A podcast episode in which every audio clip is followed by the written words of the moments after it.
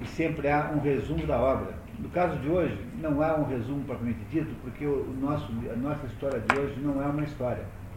Né? Ela é uma história, tem uma historiazinha, claro que tem, mas ela é extremamente simples, porque trata-se, na verdade, de, uma, de, uma, de um diálogo, de um diário, né? de comentários que um determinado padre faz sobre a sua própria vida ao seu próprio diário.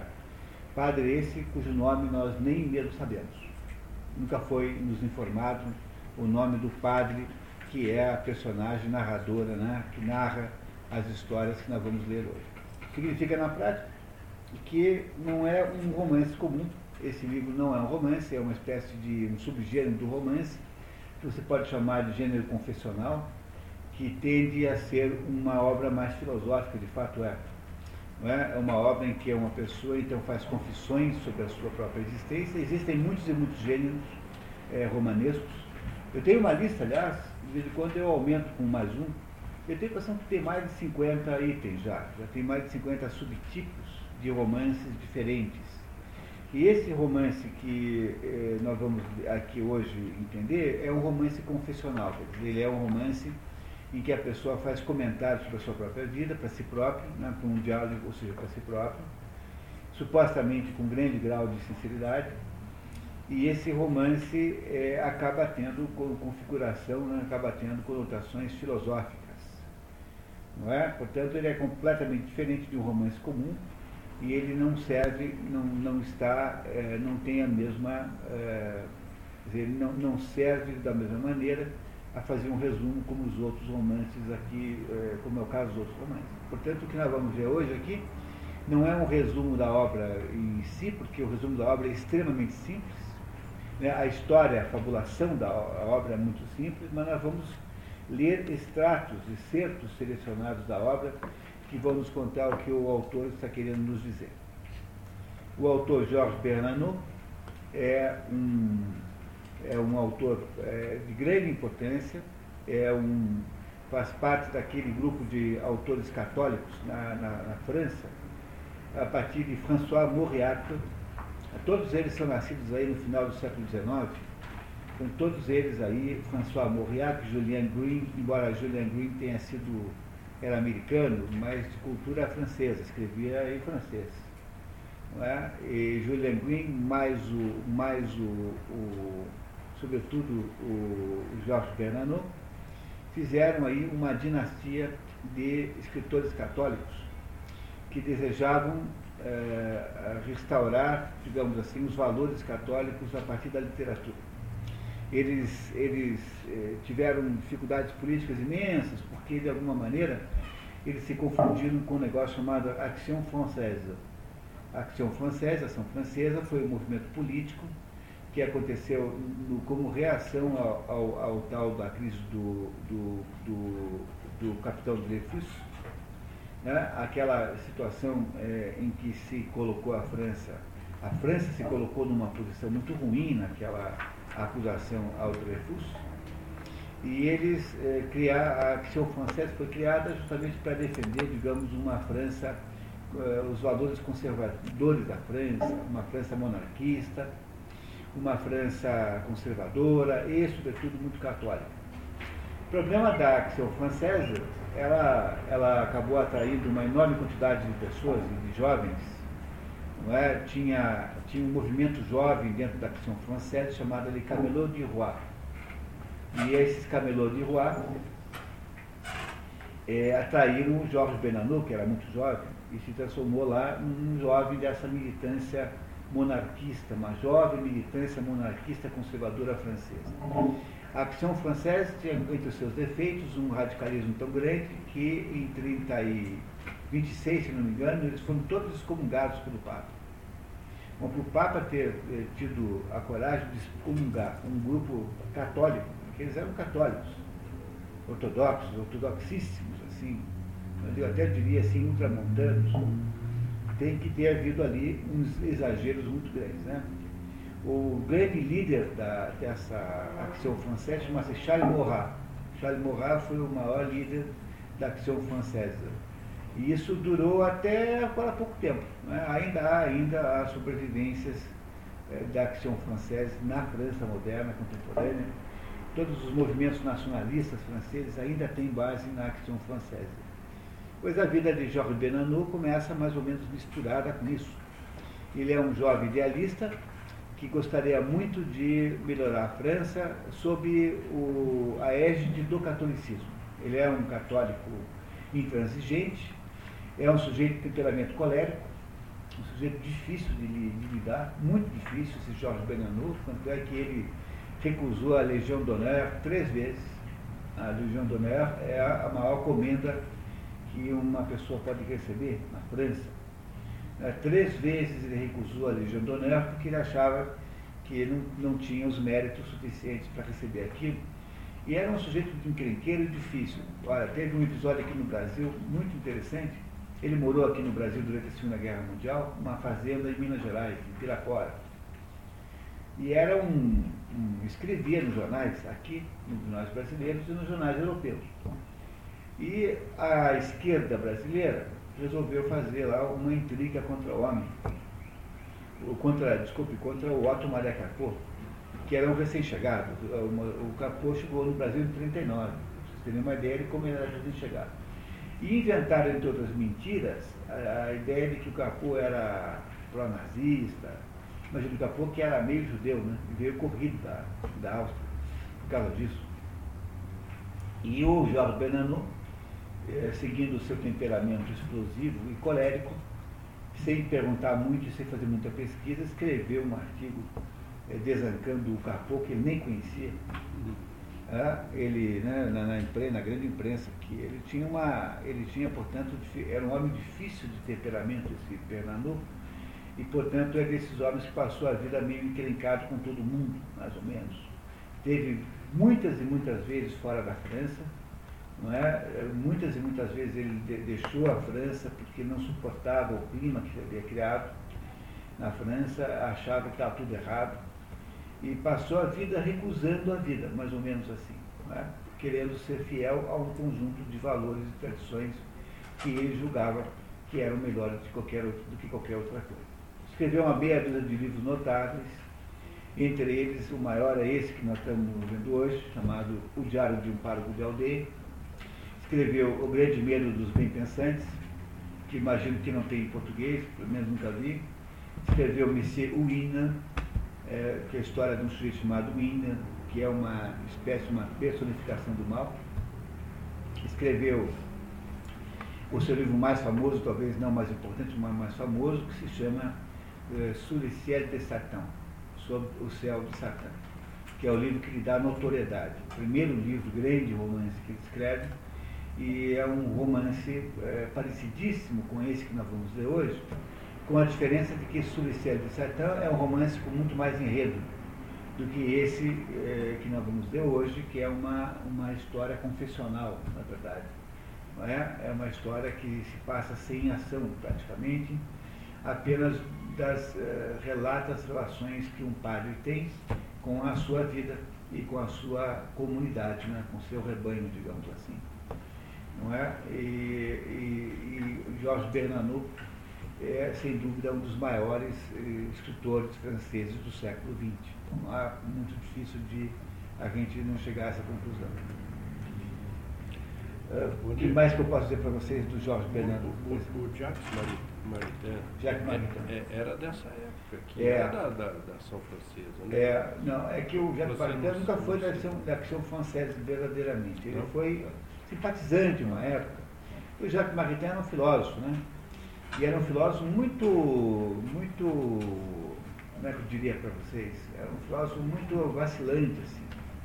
Não é? Ele não tinha as condições de decisão própria para ter uma, uma postura que coubesse na ação francesa. Porque a, a ação francesa era uma, uma postura radical frente à vida, monarquista, sem, sem conversa, né? católica, não é isso? Antirrepublicana, ou seja, completamente contrária aos valores que nortearam a França depois da Revolução Francesa. É, eu, hoje, por exemplo, quando eu digo lá na Aliança Francesa que eu sou monarquista, fica todo mundo cabelo em pé. Porque eu sou mesmo, de fato, de fato eu sou. E a coisa mais eh, escandalosa que alguém possa dizer hoje com o francês, para o estabelecimento francês, é que você é monarquista. Eles ficam de cabelo em pé, ficam desesperados em saber que o presidente da aliança é monarquista. Mas é, de fato eu sou monarquista, eu sou mesmo. Acho que o Brasil teria sido muito melhor ter mantido o esquema, obviamente, parlamentar. Né? Uma monarquia parlamentar, não uma monarquia absolutista, mas parlamentar. Me parece que o Brasil nunca deu tão certo quanto nos anos do Império. Quando a Constituição brasileira foi revogada pela República, era a segunda mais velha em funcionamento do mundo. Olha, uma coisa dessa não deve ser é, é, inútil e gratuita. Tem que ter alguma coisa de bom nisso. Né? Mas há, há controvérsia de que a França tenha sido uma monarquia absolutista. Está começando a aparecer alguma coisa sobre isso. Né? Ah, é o, quando a, a Revolução Francesa, né, há, uma, há uma pressão sobre Luís XVI tão grande, tão grande, que ele aceitou todas as condições para que a França se transformasse numa monarquia constitucional. Não, é? não, havia, não havia mais. Mas queriam matá-lo de todo jeito, porque fazia parte do esquema da Revolução matar alguém que fosse representante de Deus. Tinha que ser, haver uma morte simbólica aí. Essa morte tinha que ser do Luís XVI e do, e do, do Delfim, né? Luís XVII, que era um menino que também foi morto, uma criança pequena, né? sei lá, tinha 4, 5 anos, também foi morto. Mas a, a França trocou o esquema monarquista constitucional proposto por Luís XVI durante a Revolução Francesa por, pela, pelo imperialismo absoluto de Napoleão Bonaparte, porque Napoleão Bonaparte foi muito mais imperador, muito mais rei do que, do que, foi, do que foi Luís XVI. Luís XVI, por exemplo, não podia convocar uh, um exército, um exército, é, um exército com, é, é, como é que se diz, conscrito. Não é que se o rei quisesse fazer guerra, ele teria que contratar a soldadesca. Não é? Então Luís XVI foi, Luís XVI foi o sujeito que é, que ainda tinha que é, submeter os seus desejos militares às suas, às suas, digamos, condições econômicas. Quando Napoleão, Bonaparte, inventa duas guerras contra a Europa inteira, não é? faz duas guerras contra a Europa inteira, saqueando a Europa inteira. Ele faz isso com soldados que foram para a guerra porque eram obrigados a ir. Porque a primeira coisa que faz a Revolução Francesa é inventar a conscrição ou seja, a ideia de que o serviço militar agora é obrigatório. Reparem como as coisas parecem que são para melhor, mas às vezes ficam piores, né? É isso, ah, sobre isso eu sempre digo para vocês lerem um livro magnífico chamado é, Do Poder, a história da sua crescência, do seu, do seu crescimento, que só tem em francês, até onde eu sei, ou em inglês, uh, que é do Bertrand de Juvenel. Bertrand de Juvenel é um, é um é, cientista político, filósofo político francês já falecido, do século XX, que escreveu um livro magnífico mostrando que o poder só cresce. O poder do Estado cresce o tempo todo, o tempo todo, o tempo todo, mesmo quando aparentemente você está querendo mais democracia, isso que é uma aparente democracia é apenas um aumento real do poder do Estado. E quando Luís XVI era imperador, ele tinha que justificar perante a igreja as suas ações. Né? Não é? ele, tinha, ele tinha ali, ele não era imperador, ele era rei. rei. Ele, tinha, ele tinha obrigações, digamos assim, morais pela sociedade. Então, se ele fizesse alguma coisa errada, ele tinha errado. Numa, num quadro de democracia representativa moderno, então, o que, que o governo diz para você? Que aquilo que está fazendo é do seu gosto, porque afinal de contas o poder é você mesmo compreenderam? No quadro moderno da democracia representativa, parece que todas as ações do governo são legítimas, portanto, eles não pedem licença para fazer nada mais. E uma vez instalados no poder, farão o que bem entenderem, rigorosamente farão o que bem entenderem. O que bem entenderem. E sempre dirão para você que o nome disso é democracia. O que, que cresceu imensamente? O poder. O poder é cada vez maior e mais poderoso. Você tem Alguém poderia imaginar que no governo militar houvesse um computador em Brasília que tivesse lá uma ficha com cada pessoa cada brasileiro, cada CPF e o governo soubesse tudo que você faz economicamente na sua vida, como é que é a sua conta bancária, como é que é o seu, como é que é o, seu cartão de crédito, como é que você usou, em que dia foi, em que lugar.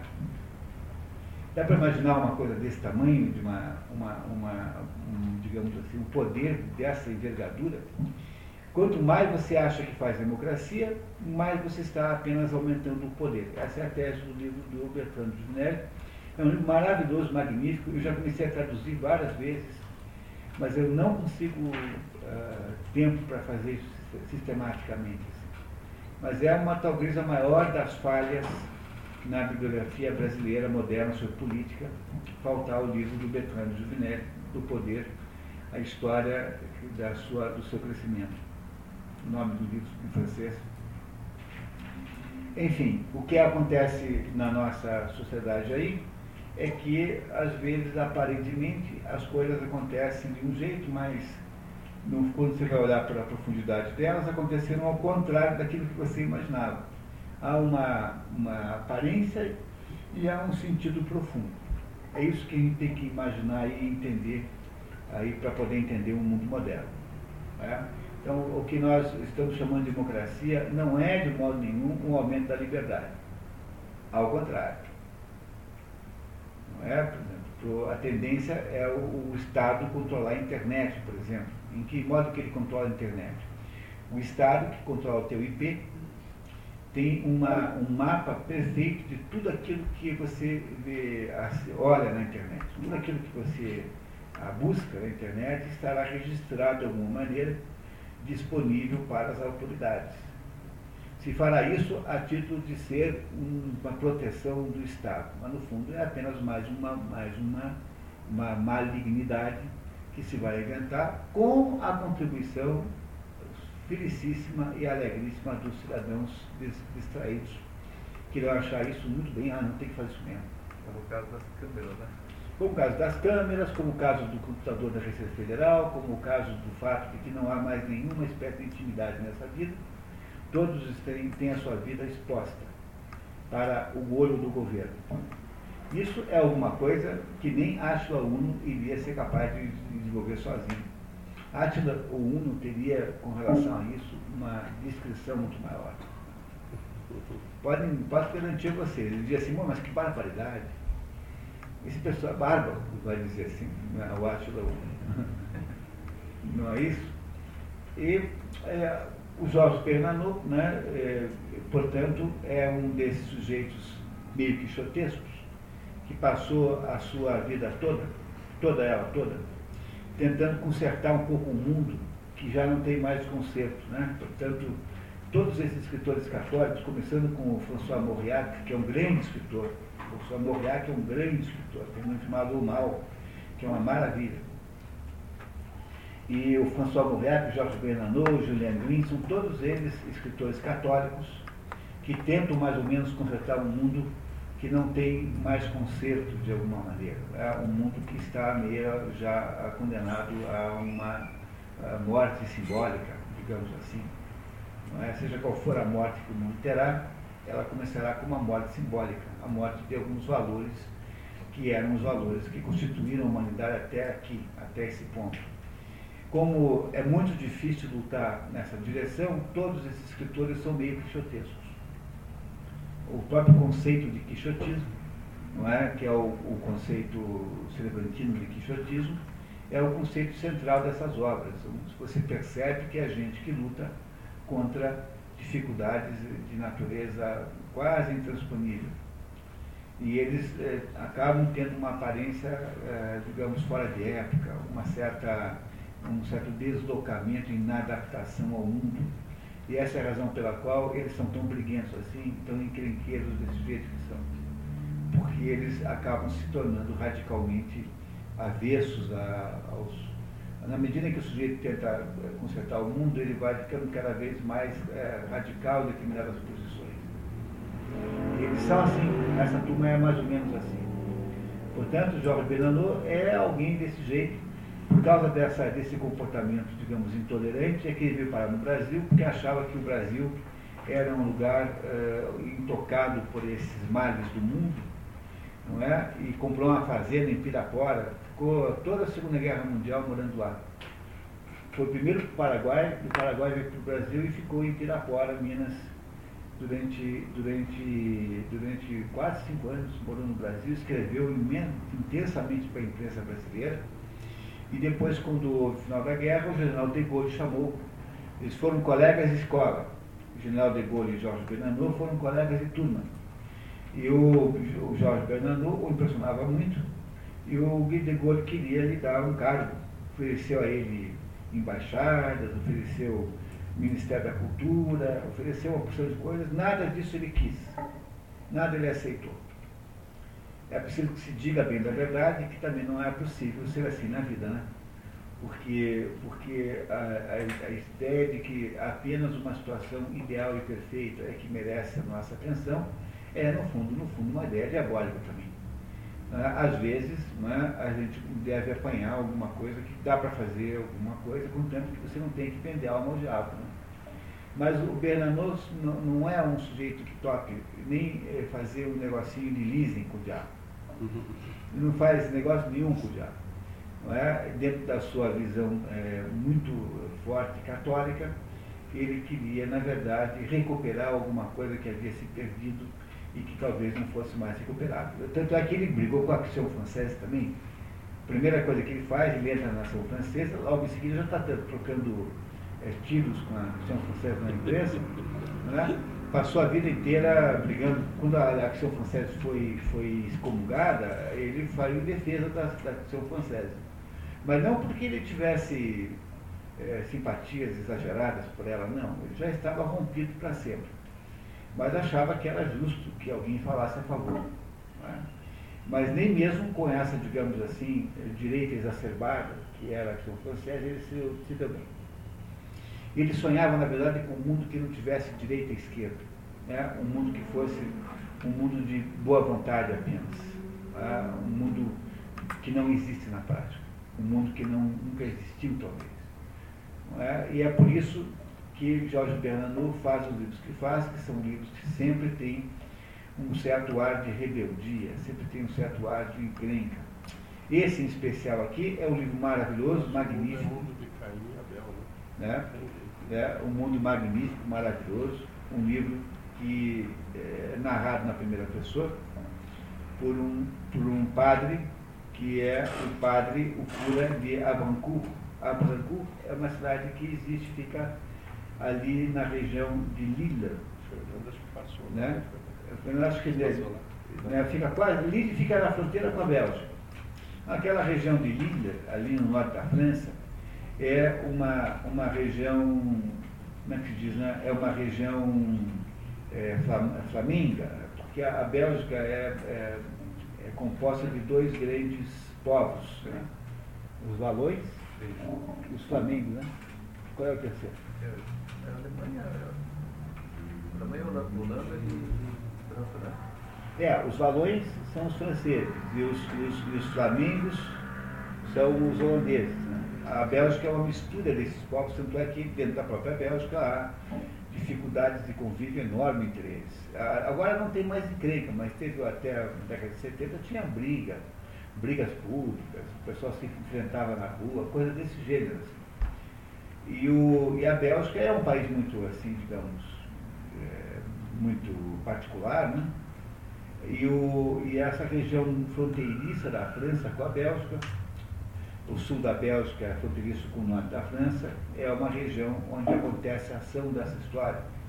A ação dessa história acontece em torno da cidade de Lille, é uma cidade grande hoje em dia, né? e aí você tem a paróquia de Abrancourt, a Bangu é uma, Ambrico, que é uma, uma cidadezinha muito pequena, tem lá um cura, um, um pároco, não é isso? Não sei se vocês têm ideia de como funciona a Igreja Católica. A Igreja Católica é uma das, das, das organizações mais descentralizadas que há. Não é? Você, na verdade, na Igreja Católica só pode ser três coisas. Ou você é padre, ou você é bispo, ou você é papa. Não tem outra possibilidade.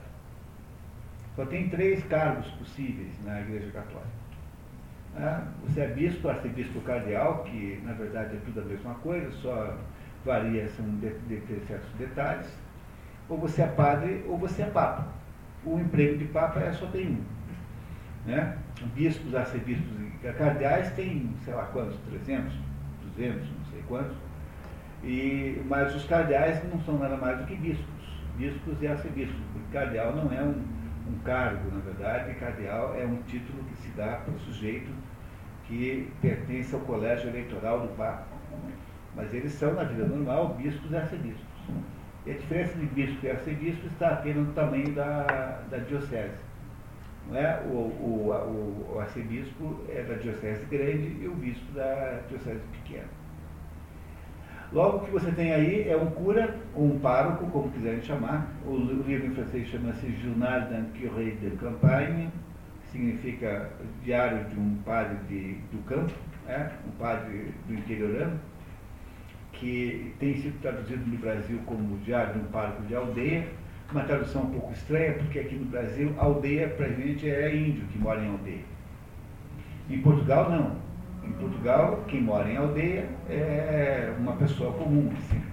Mas no, o sentido da palavra aldeia em Portugal é um sentido indígena. No Brasil, desculpa, é indígena.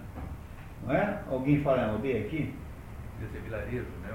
Vilarejo, né? De um pároco do interior. Eu, se dependesse de minha tradução, eu podia diário de um pároco do interior, de um pároco do interior. Acho que essa seria sido a melhor tradução. As duas traduções que tem em Portugal, a do Edgar da Mata Machado, que é mais velha, e essa aqui nova, que é de uma moça, cujo nome aqui só recuperando é que eu vou saber.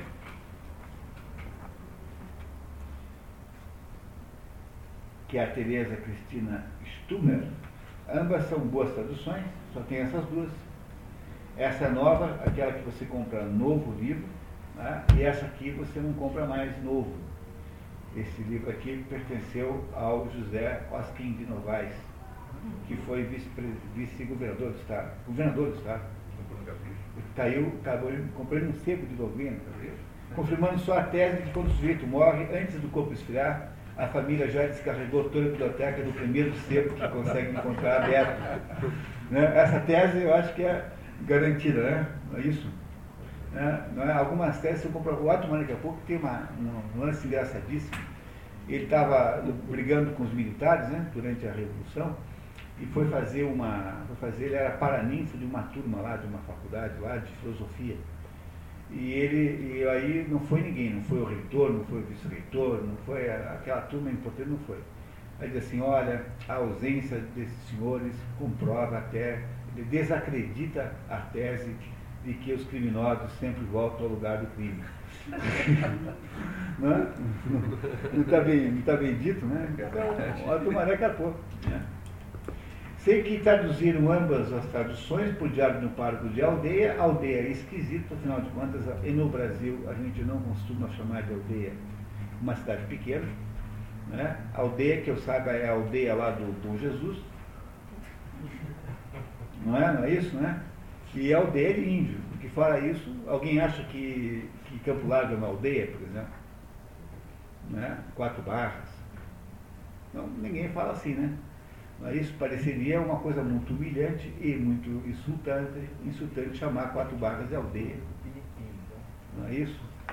Eu tive um avô português que vivia falando assim que, a, que, a, que eu, aqui só tinha aldeias calçadas, que era uma maneira de implicar com o Brasil, assim, não, era, não era uma maneira é, muito anima, é, simpática assim, de, de referir-se ao país. Não. Enfim, Jorge Bernanou é essa pessoa muito polêmica, não, não viveu muito, nasceu em 1888 e morreu em 50 e, 48, veja, um sujeito que viveu pouco, né, viveu muito pouco, teve, fez eh, seis filhos, que, deu tempo, né? Deu tempo e tal. Não é isso? Né? E, e, foi, e fez uma obra que é uma obra cada vez maior e muito relevante. A história que vocês vão ouvir agora é a história de um pároco cujo nome nós desconhecemos, nunca nos é contado. É um padre jovem. Esse padre está exercendo a sua primeira, uh, seu primeiro vicariato. Por vicariato, entendo que é a primeira vez que ele é vigário de uma paróquia. Há uma porção de nomes que são equivalentes: cura, vigário, pároco, padre, são todos equivalentes. Não é? De acordo com a, o modelo organizacional da Igreja Católica, que é igual em todas as partes do mundo, você tem uma diocese, não é? uma diocese que é dirigida por um bispo. Essa diocese varia de tamanho, conforme a diocese é uma arquidiocese ou uma diocese apenas.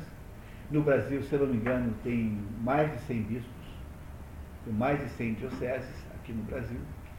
E cada, cada diocese é composta de paróquias individuais. Cada paróquia dessa é dirigida por um determinado padre, que é o pároco, porque é o homem da paróquia, que é o cura, como se diz em português antigo, de Portugal. Aqui a gente não fala muito em cura, né? né? Mas nós falamos em cúria metropolitana, mas não falamos no padre como cura, embora esteja correto, não haja nada demais em falar assim. É? E esse, este homem, este, este, este cura, este padre, não é? em francês é chamado de curé, curé é cura em português, ele é removido para essa paróquia, onde ele então vai assumir a primeira paróquia da vida dele. Sabemos pouco sobre ele, sabemos que ele é jovem, não deve ter 30 anos, ainda não tem 30 anos, está, completará 30 anos ao longo da história. Ele é um padre recém-formado, é? Ele é pobre, de família pobre, e é preciso entender que na França eh, há uma diferença eh, do que nós fazemos aqui, porque durante toda a história da França, os padres, não sei se vocês sabiam, mas voto de pobreza não é obrigatório na, na Igreja Católica. O voto de castidade é obrigatório, mas pobreza não. Não há uma obrigação de você fazer voto de pobreza. Logo, o que acontece é que alguns padres eram pessoas que tinham uma vida econômica muito boa, porque tinham recebido dinheiro da família, tinham recursos próprios, etc. Veja, a Igreja Católica ela, ela é descentralizada economicamente, ou seja, cada uma daquelas paróquias precisa se autossustentar, porque não há um, um sistema de distribuição de dinheiro que vem de Roma. Vocês compreendem isso?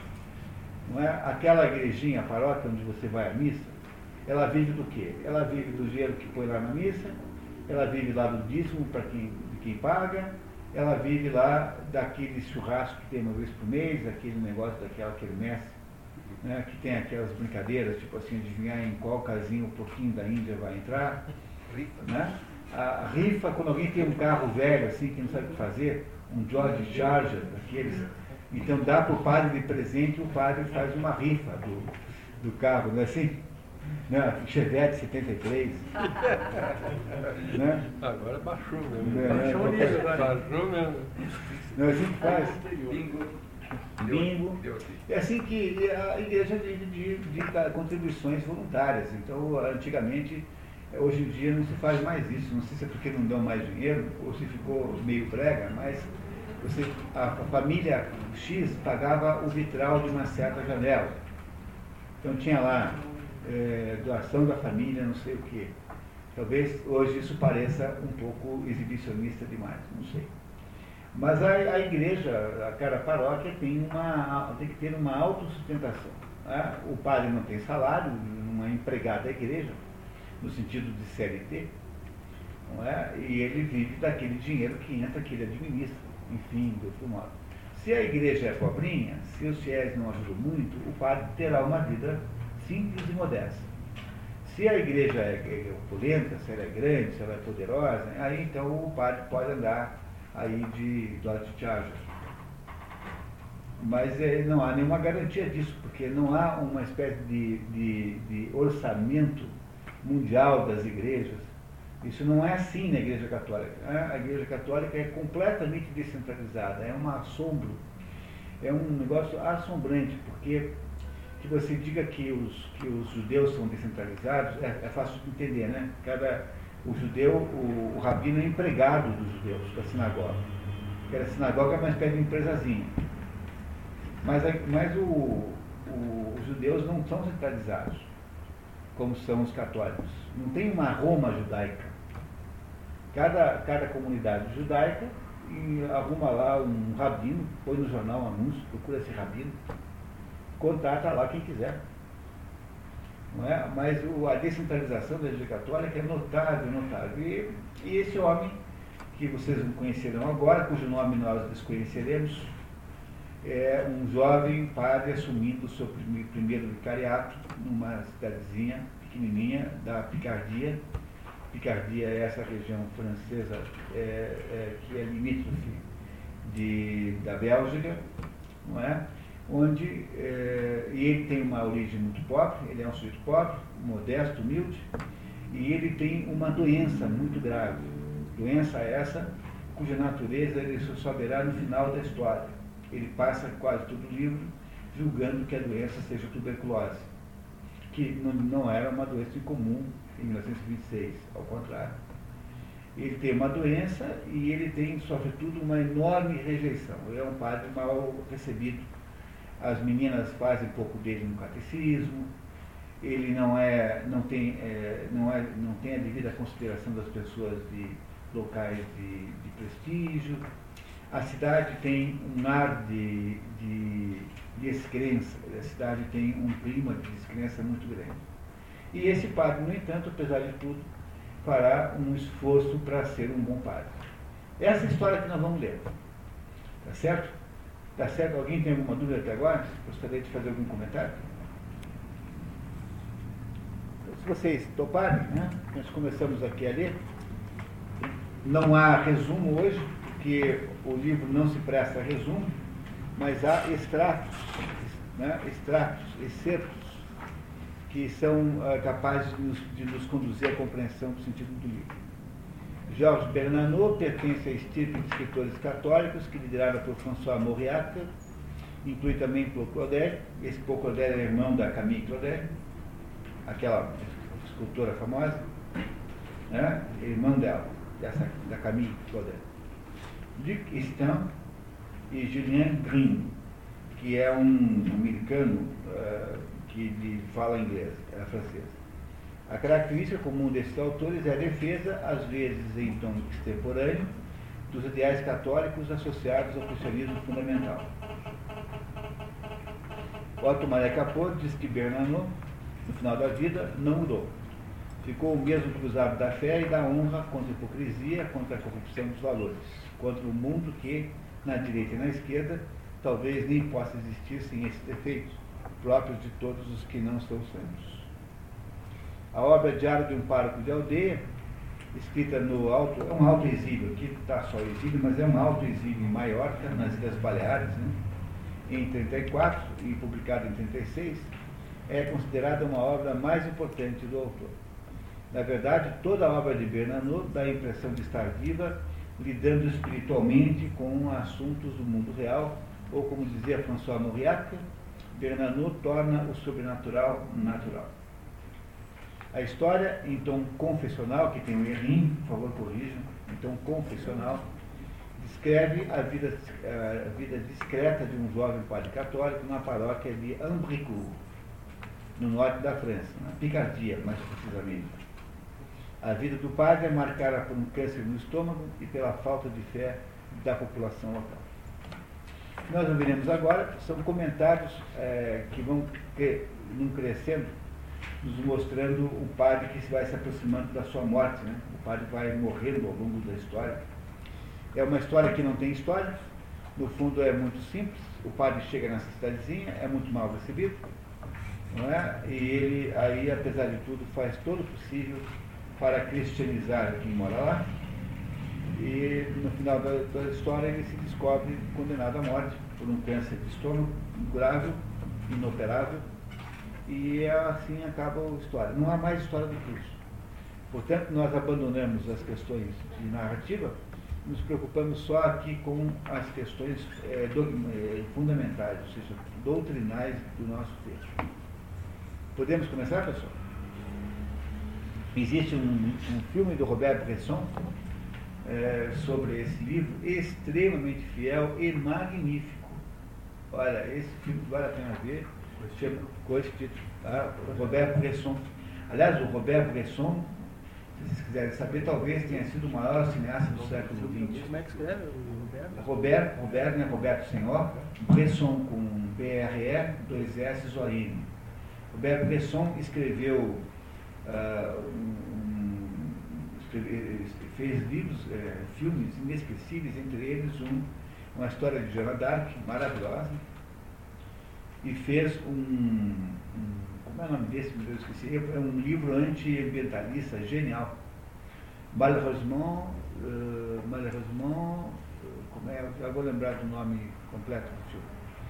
Robert Bresson, Robert Bresson é um dos maiores cineastas do século XX. É um francês de primeira ordem, extraordinariamente competente. E ele fez uma adaptação para o cinema dessa história aqui, é, muito boa para, um, para uma história tão sem enredo como essa aqui. Ele conseguiu fazer um milagre de, de dar uh, interesse, tornar interessante uma história que não tem muito o que contar, porque cinema precisa de ação, né? precisa de narrativa, e não é o caso desse livro aqui. Ok? Então, vamos lá então? Primeiro item, por favor, filha. Minha paróquia é uma paróquia como todas as outras. Todas as paróquias se parecem. As paróquias de hoje, naturalmente. Eu dizia ontem ao padre de Nova Fonte o bem e o mal devem ficar em equilíbrio nelas, que o centro da gravidade está lá embaixo, bem lá embaixo. Ou, se preferir, os dois se sobrepõem nelas sem se misturar como dois líquidos de densidades diferentes. O padre riu na minha cara. Ele é um bom sacerdote, muito benevolente, muito paternal, e que no arcebispado passa até por um incrédulo, um pouco perigoso. Suas tiradas fazem a alegria das casas paroquiais, e ele as reforça com um olhar que ele gostaria que fosse vivo, e que acho tão gasto e cansado que sinto vontade de chorar. Minha paróquia é devorada pelo tédio, essa é a palavra certa, como todas as outras paróquias. O tédio a devora diante dos nossos olhos não há nada que possamos fazer. Talvez um dia desses sejamos contagiados e descobramos em nós esse câncer. Pode-se viver muito tempo com isso. Essa é a primeira, são os parágrafos de abertura. O livro começa assim, né? Em que aí está um, está um padre fazendo uma confissão sobre o que é, como é a vida da sua paróquia. Ele compara a sua paróquia com um tédio. É, há todo tempo durante a história a sensação de que ele está lutando contra um caso perdido, como se aquela, aquele lugar não pudesse ser recuperado de modo nenhum. Há um pessimismo permanente, uma espécie de religião formal apenas para constar que ele não consegue quebrar de modo nenhum. E a primeira impressão que nós temos aqui é de que ele é um sujeito uh, que está chocado com aquilo que ele encontrou na sua paróquia, nessa pequena cidade de Ambricu, que é um lugarzinho pequeno, assim, é? dominado lá por uma família nobre, Conde e Codessa, que são pessoas importantes, que mandam na cidade, digamos assim, é? tem um castelo, são as mais importantes de todas, ele não consegue, no entanto, quebrar esse tédio, ou seja, essa imobilidade geral em que as coisas se encontram lá nessa, nesse lugarzinho. Eu me dizia então que o mundo é devorado pelo tédio. Naturalmente, é preciso refletir um pouco para se dar conta disso. Não é uma coisa que se percebe imediatamente. É uma espécie de poeira. A pessoa vai e vem, sem haver, respira a poeira. Respira essa poeira, come e bebe essa poeira. E ela é tão fina que nem faz barulho quando é mordida. Mas basta para um momento e ela torna a cobrir o rosto e as mãos da pessoa é preciso se agitar sem parar a fim de sacudir essa poeira de cinzas. Por isso mesmo, o mundo se agita muito. Ou seja, esse tédio é um negócio que você não percebe que acontece, é uma espécie de força invisível. Ele é uma, um estado de coisas profundo e estabelecido. Você não consegue mexer nisso. A, a descrição tem essa, esse sentido, de nos dizer que isso tudo é mais ou menos o clima que se estabeleceu ali, e é como uma poeira que você, com a qual você se acostuma e com a qual você não consegue lutar. Então, todo o tempo ela está de volta em cima das, dos móveis quando você atira. E você não nota mais que ela está ali. Né? É mais ou menos isso. Dizer, é uma sensação de uma sensação de choque que ele tem, não é, ao, ao uh, entrar ali. Agora, o que você tem em seguida é, começa, né, o, o, debate sobre o próprio diário, o próprio diário. Escrever um diário é um dos grandes instrumentos de vida importante. Quando eu era consultor de empresas, eu escrevia todo dia um diário. Tinha lá um diário que eu usava todos os dias para fazer observações sobre os, os projetos que eu estava é, fazendo. Aquilo me ajudava imensamente, enormemente. Não é? é uma, uma, digamos, uma técnica muito boa que no fundo é você criar uma chance de fazer uma anamnese. Uma anamnese é uma recordação organizada de como aquela, aquele projeto foi do começo até o fim.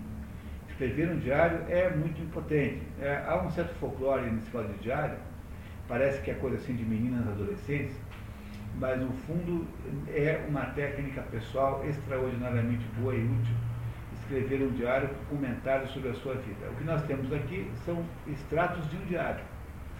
Não há nenhuma informação aqui que não tenha vindo do diário do padre. Esse padre cujo nome nós não sabemos, tá?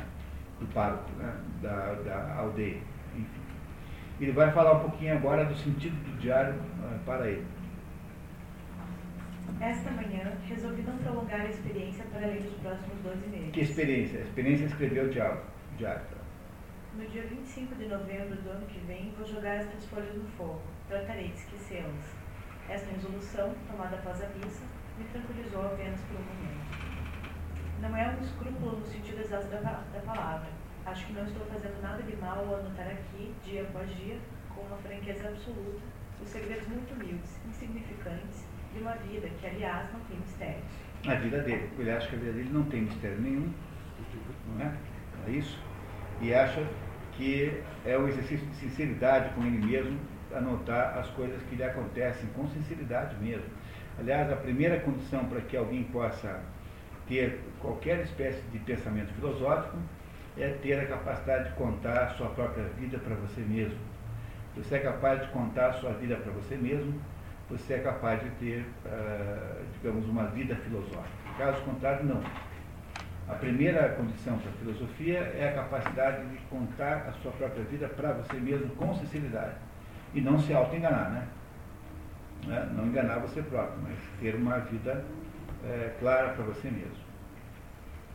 Acabou que ficar de cama com Desculpe, aqui então, para que vocês possam entender, né? É, então aqui é o seguinte, né? O, a, o, aqui aparece na história o, o, o, o, o, de Toré. Toré é uma cidade que fica ao lado dessa de Ambicu, e é tão pequena quanto Ambicu. Cada uma tem um pároco. Né? E esse parco de Torré, Torré aqui, que vai aparecer durante muitas ocasiões na história, ele é, digamos, um alter ego, ele é uma, uma espécie de duplo do nosso parco aqui, porque se o nosso parco aqui é um pouco ingênuo, um pouco jovem demais, um pouco sonhador, um pouco idealista, o parco de Torré, ao contrário, é um sujeito experiente, pragmático, realista, com uma ideia muito boa do que está pensando, com muita segurança. E esses dois aí farão um contraponto o tempo todo. O pároco de Torré, que é mais velho do que o nosso pároco aqui, de Ambicur, e o pároco de Ambicur, que é um jovem idealista. Então, é, aqui o autor nos dá essa, nos, nos aproxima essas duas personagens para que nós possamos comparar uma com a outra e percebermos com mais clareza no que é que o padre de aldeia, ou seja, o nosso padre Epicuro se parece diferente. Não é isso? Está aqui então o padre falando. Quem está falando aqui agora é o pároco de Toré, não é mais o nosso pároco. Tá? Esse item 4, quem fala é o pároco de Toré. Ou seja, foi retirado do, do, do, do, diário do nosso pároco. Mas no diário do nosso pároco, o pároco de Toré está sendo citado quando eu li o livro, eu tive, eu tive dificuldade de, de, de, de entender de perceber que hora que era o padre, que era É, era às vezes é, tem que, tem que, tem que entender um pouquinho mais, né? Então agora vamos ver o pároco de Toré, que é o contrário, é um duplo contrário do nosso pároco. Acabou tendo de ficar de cama com crise de reumatismo articular. O coração não aguentou e puf, lá estava a minha boa freira diante de São Pedro. Ela está falando de uma freira é, que a, o ajudava na, na paróquia lá de Toré. Né? Essa freira fazia lá, prestava uns serviços para ele, para ele, padre, que, e essa freira havia morrido. Tá? Então é essa conversa aqui que vocês estão entrando no meio. Num sentido, é um martírio, não se pode afirmar o contrário. O erro dela não foi combater a sujeira, é claro, mas desejar acabar com ela como se isso fosse possível. Está vendo aqui? Olha que coisa interessantíssima. Né? O, par, o pároco do Toré, que é um sujeito realista e pragmático, está dizendo o seguinte, o erro da feira foi tentar acabar com a sujeira e não apenas combatê-la, como se fosse possível acabar com a sujeira. Ou seja, uma, dentro de uma perspectiva pragmática, realista, você se satisfaz com resultados parciais, né? Não é? E é, ele achava, o pai do está dizendo que esta mulher queria era limpar a sujeira toda. Por isso é que ela morreu, porque ela trabalhava de modo tão absurdamente uh, obsessivo que ela não aguentou, passava o dia inteiro limpando o chão. E que ele está fazendo fazer uma comparação com a ação do, da paróquia, do padre. Né? O padre diz assim, o, bispo, o padre Toré está dizendo o seguinte, eles são, têm a mesma nível de hierarquia, né? são ambos párocos de duas paróquias. Só que o, o, pároco de Toré é muito mais velho que ele, imagine que ele deve ter 28, 27, 29, e o padre Toré deve ter 65. E o outro, muito mais velho, tem uma ascendência natural sobre ele, né? tem uma respeitabilidade, é um sujeito muito mais, muito mais maduro, e que tem esta visão do, do cristianismo completamente oposta à visão do nosso pároco aqui. Porque o nosso pároco aqui quer de verdade limpar toda a sujeira, e o outro não. O outro está querendo apenas manter as coisas aparentemente bem sob controle. Reparem o que ele vai dizer em seguida. Uma paróquia suja, obrigatoriamente. Uma comunidade cristã é mais suja ainda. Esperem o dia do grande julgamento. Vão ver o que os anjos vão ter retirado dos mais santos mosteiros, as pás cheias. Que esvaziamento. Então, rapaz, isso prova que a igreja deve ser uma sólida dona de casa, sólida e sensata. A minha freirinha não era uma verdadeira faxineira. Uma verdadeira faxineira sabe que uma casa não é um relicário. Isso tudo são ideias de poetas dizer, uma casa não, aquele caso logo ela pode ter alguma sujidade, alguma imperfeição, etc. Estão compreendendo o que é o autor nos dizer? Está querendo fazer para nós o contraste entre uma ideia, assim, digamos, de um idealismo é, de, de, de, existência humana que o padre de Ambricourt tem, que é o nosso padre, e esse outro que é muito mais velho que ele e que é um sujeito experiente e que tem uma, uma vida diferente. Né? É um sujeito com um grau de, de, digamos, de pragmatismo muito maior do que ele. O Jorge Bernanot detesta pessoas pragmáticas. Ele acha que determinadas coisas são inegociáveis na vida, por isso é que ele recusa três vezes a, a Legião d'Honneur. Né? Três vezes ele recusou a comenda mais importante do governo da França, dizendo que não queria não queria aquilo, porque ele achava é, mais ou menos assim, consideram esse Legião d'Honneur para tanto picareta, por que, que eu agora vou lá receber a mesma comenda? É assim que ele pensa. Não é isso? É quando, por exemplo, aqui no Brasil deram a cruz lá do, a ordem do Cruzeiro do Sul para o, o, o, o Fidel Castro, o Che Guevara, não Che Guevara, né? O Jânio Quadros. O Jânio Quadros deu a comenda maior brasileira para o Che Guevara. Né? Houve gente que devolveu a sua. Assim, ah, peraí. Vocês dão a maior comenda brasileira para esse assassino, para esse, para esse, para esse selvagem, eu não quero ter essa comenda. Quer dizer que eu me igualo a ele. Essa atitude dessa gente assim radical, eles não negociam não é? Eles não negociam. É por isso que eles têm. Não é isso? Tá? É, compreenderam o que, o que aconteceu aqui? Ah, muito bem. Continuando, por favor. Deus não escreveu que nós éramos a geleia da terra, meu rapaz, mas o sal. O nosso pobre mundo parece um velho jó em cima de seu monte de esterco, cheio de chagas e ursos. Continua o pároco de Tolé falando, viu? Continua o pároco de Tolé. O sal, na carne viva, arde mas também não deixa apodrecer. Junto com a ideia de exterminar o diabo, a última mania de vocês é ser amados, amados por si mesmos, entenda-se. Um verdadeiro sacerdote nunca é amado, guarde bem isso.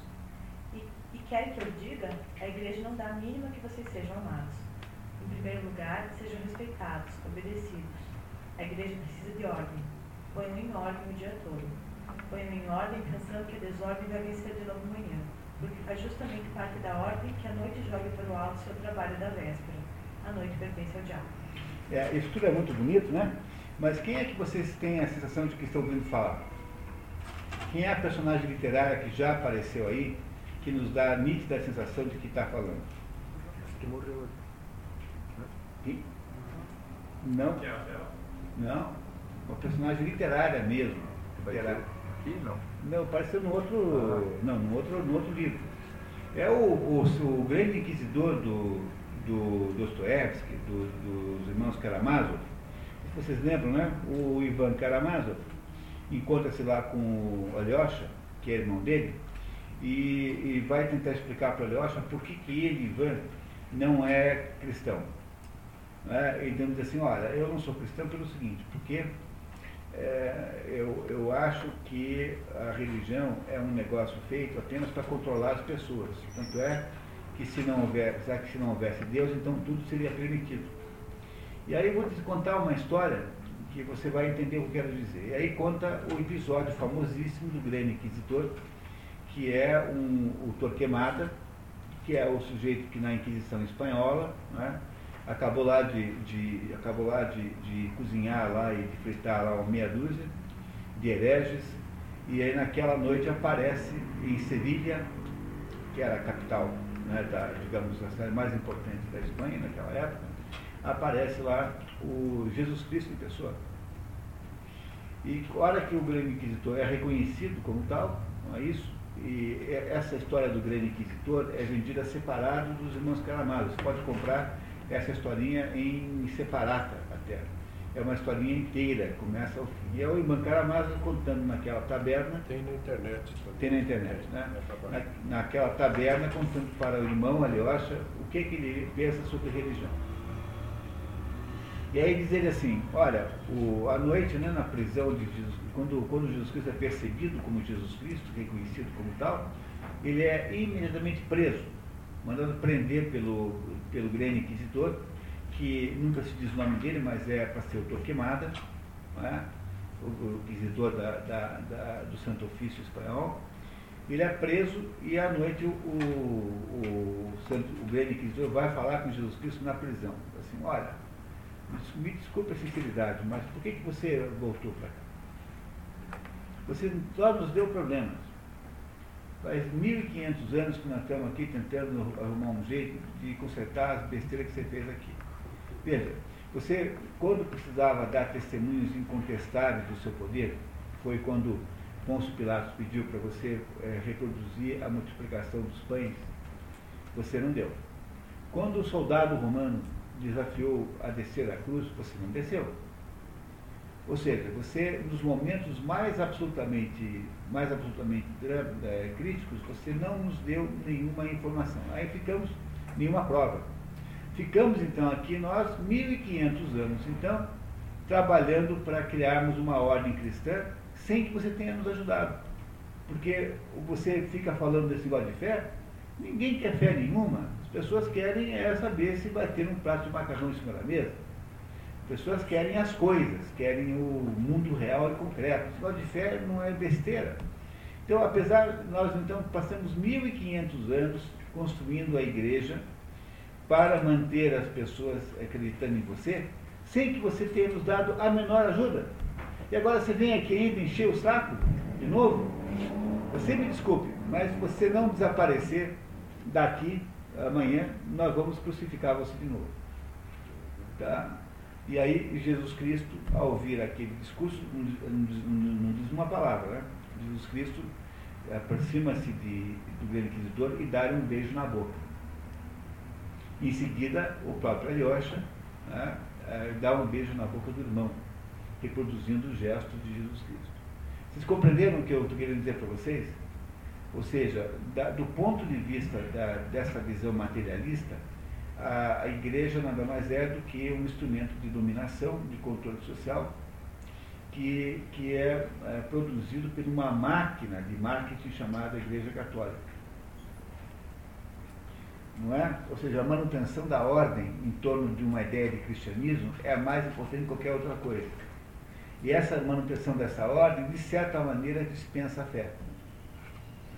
O que ele quer dizer aqui, esse, esse padre aqui, ele quer dizer o seguinte, que não é preciso ter fé para você poder ter uma religião estabelecida. O outro, o padre, o nosso pároco, né, como disser, o outro, o nosso pároco sempre, nós não sabemos o nome dele, nunca nos foi dito.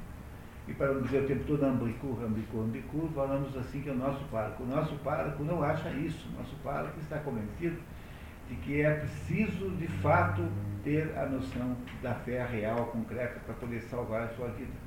Mas ele está aí se deparando com uma igreja, com uma estrutura eclesiástica que aprendeu a lidar com o que? Aprendeu a lidar com as conveniências políticas do sistema. E o que você tem então é um profundo contraste entre o que o, padre pensa e o que o mundo em volta dele pensa. Do seu ponto de vista do mundo, ele é um bobão. Será chamado assim pelo, por esse padre daqui a pouquinho. Ele é um bobalhão, um sujeito que perdeu a noção da realidade, não tem nenhum cabimento mais. Mas, sob o ponto de vista da sua alma, né, isso ele é um sujeito absolutamente sincero. E essa é, é esta desgraça, o desastre que está se montando e produzindo aqui uh, ao longo dessa história que nós, tá, nós estamos vendo aqui. Ok? Podemos continuar? Os monges são os monges, disse ele. Eu não sou monge. Eu não sou um superior de monges. Tenho um rebanho, um verdadeiro rebanho. Não posso dançar diante da arca com meu, com meu rebanho, simples gato. Ficaria parecendo o quê? Você pode me dizer? É, quem dança em frente à arca é o da, da rei Davi. O dia da rei Davi é que dançava em frente à arca. Então ele está dizendo o seguinte, que eu não tenho homens santos, eu só tenho pecadores aqui, portanto eu tenho que ser tolerante com tudo isso aqui eu tenho que arrumar um jeito de viver tolerantemente com eles. Tá? Eu não tenho, eu tenho aqui carneiros, mas também tenho bodes. Esse é o problema. Eu tenho que viver com os dois, quer ver? Repare. Gado, nem bom demais, nem ruim demais. Bois, jumentos, animais de tração e de trabalho. E também tenho bodes. O que fazer com meus bodes? Não meio de matá-los, nem de vendê-los para um padre que tenha mitra, basta passar a instrução ao irmão porteiro. É um padre com mitra, é um bispo. Quer dizer, um padre que mande nos outros padres. É um bispo. Em caso de erro, ele se livra dos bodes no piscar de olhos. Mas eu não posso. Nós é que temos de cuidar de tudo, até mesmo de bodes. Bodes ou cordeiras, o mestre quer que devolvamos os animais em bom estado. Entenderam isso? Entenderam que é um discurso de pragmatismo absoluto? Esse é o pra, pragmatismo religioso de um, de um homem velho, de um homem é, sem ilusões, de um homem amargurado pela vida, e que é o contraponto do padre novo. O padre novo que está ali, querendo fazer tudo certinho, querendo produzir de fato a salvação dos homens, e o outro querendo muito menos, porque afinal de contas ele, a vida já lhe mostrou que é difícil conseguir mais do que pouquinho. Essa, esse é o contraponto que há aqui entre os dois padres que o autor se esforça em nos mostrar. Tradição, respondem os velhos. Continua o pároco de Toré, Toré tá? Evolução, cantam os jovens. E eu acredito que o homem é o homem, que ele não vale muito mais do que no tempo dos pagãos. Aliás, a questão não é de saber quanto ele vale, mas sim quem o comanda. Olha aí, olha o, o grande inquisidor aí. O que interessa é saber quem é que comanda o homem, não quanto ele vale. Ou seja, o que, como é que você faz para colocar os seres humanos no esquema de poder. É o Santo Inquisitor, o grande Inquisitor, fazendo aqui o discurso. Ah, se tivéssemos deixado os homens de igreja fazerem o que fizessem. Veja bem que não estou entrando na Idade Média dos fazedores de confeitos. As pessoas do século XIII não passavam por centinhos. E se os monges eram menos puros, bebiam mais do que hoje em dia. Não se pode dizer o contrário. Mas estávamos fundando um império, meu rapaz. Um império perto do qual dos Césares não passava de uma porcaria. Uma paz, a verdadeira paz romana um povo cristão. É isso que teríamos feito todos juntos. Um povo cristão não é um povo de santos de oco. A igreja tem medos fortes. O pecado não lhe dá medo, ao contrário. Ela olha de frente, tranquilamente, e até mesmo. Aí tem um errinho aqui, até mesmo vírgula, segundo, seguindo aqui é com minúscula, né? Depois de até mesmo é vírgula, seguindo. Seguindo o exemplo de Nosso Senhor. Ela se responsabiliza por ele. Ela o assume. Olha aí, ela se responsabiliza por ele. Ou seja, ela é o santo inquisitor fazendo o discurso aqui. Né? Ela é, representa, a igreja representa o santo inquisitor.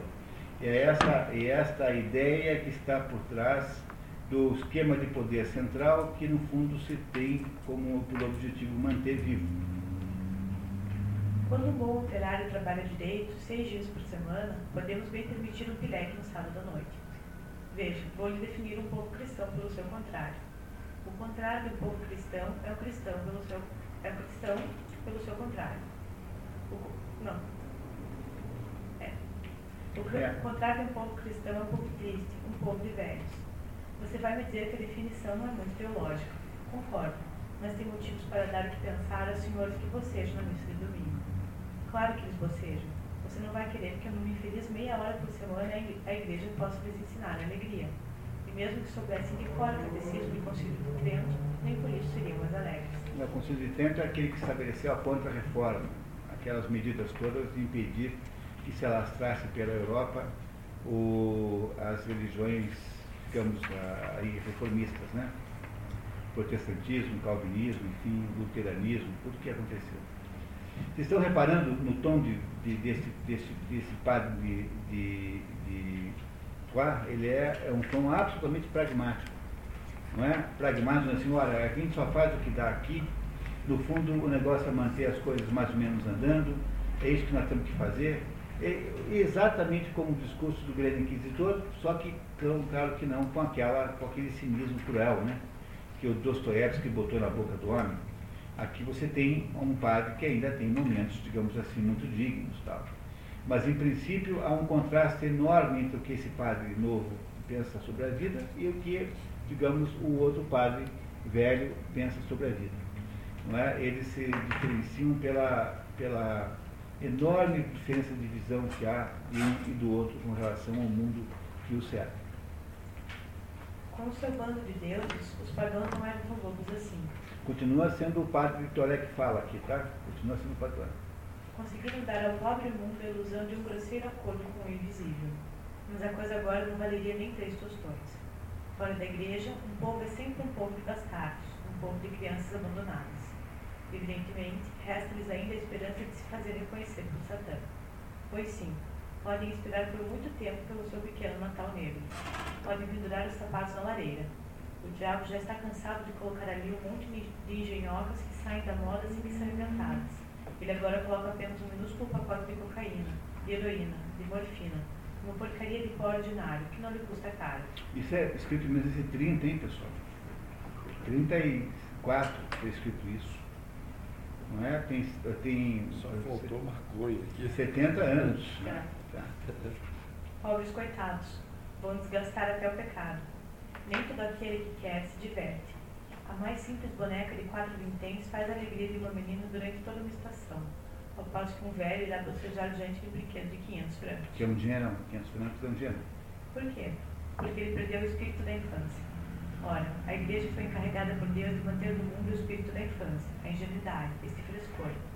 O paganismo não é inimigo da natureza, mas o cristianismo é o único que a engrandece, a exalta, a coloca na medida do homem, do sonho do homem. Então, o pároco de Toré aqui está descrevendo como é o projeto, digamos, de marketing do negócio. Né? Como é que ele vê a, única possibilidade da Igreja Católica existir eh, dentro, da, dentro das suas eh, limitações. Né? É assim, você precisa fazer. eh, tá- o grande inquisitor está o tempo todo por trás disso aqui. Não é? é preciso você dar um certo circo para as pessoas, tem que dar um certo, um certo tem que dar brinquedos para que elas possam continuar sendo felizes. A ideia é que a Igreja Católica produziria um consolo que seria capaz de manter as pessoas junto ao cristianismo.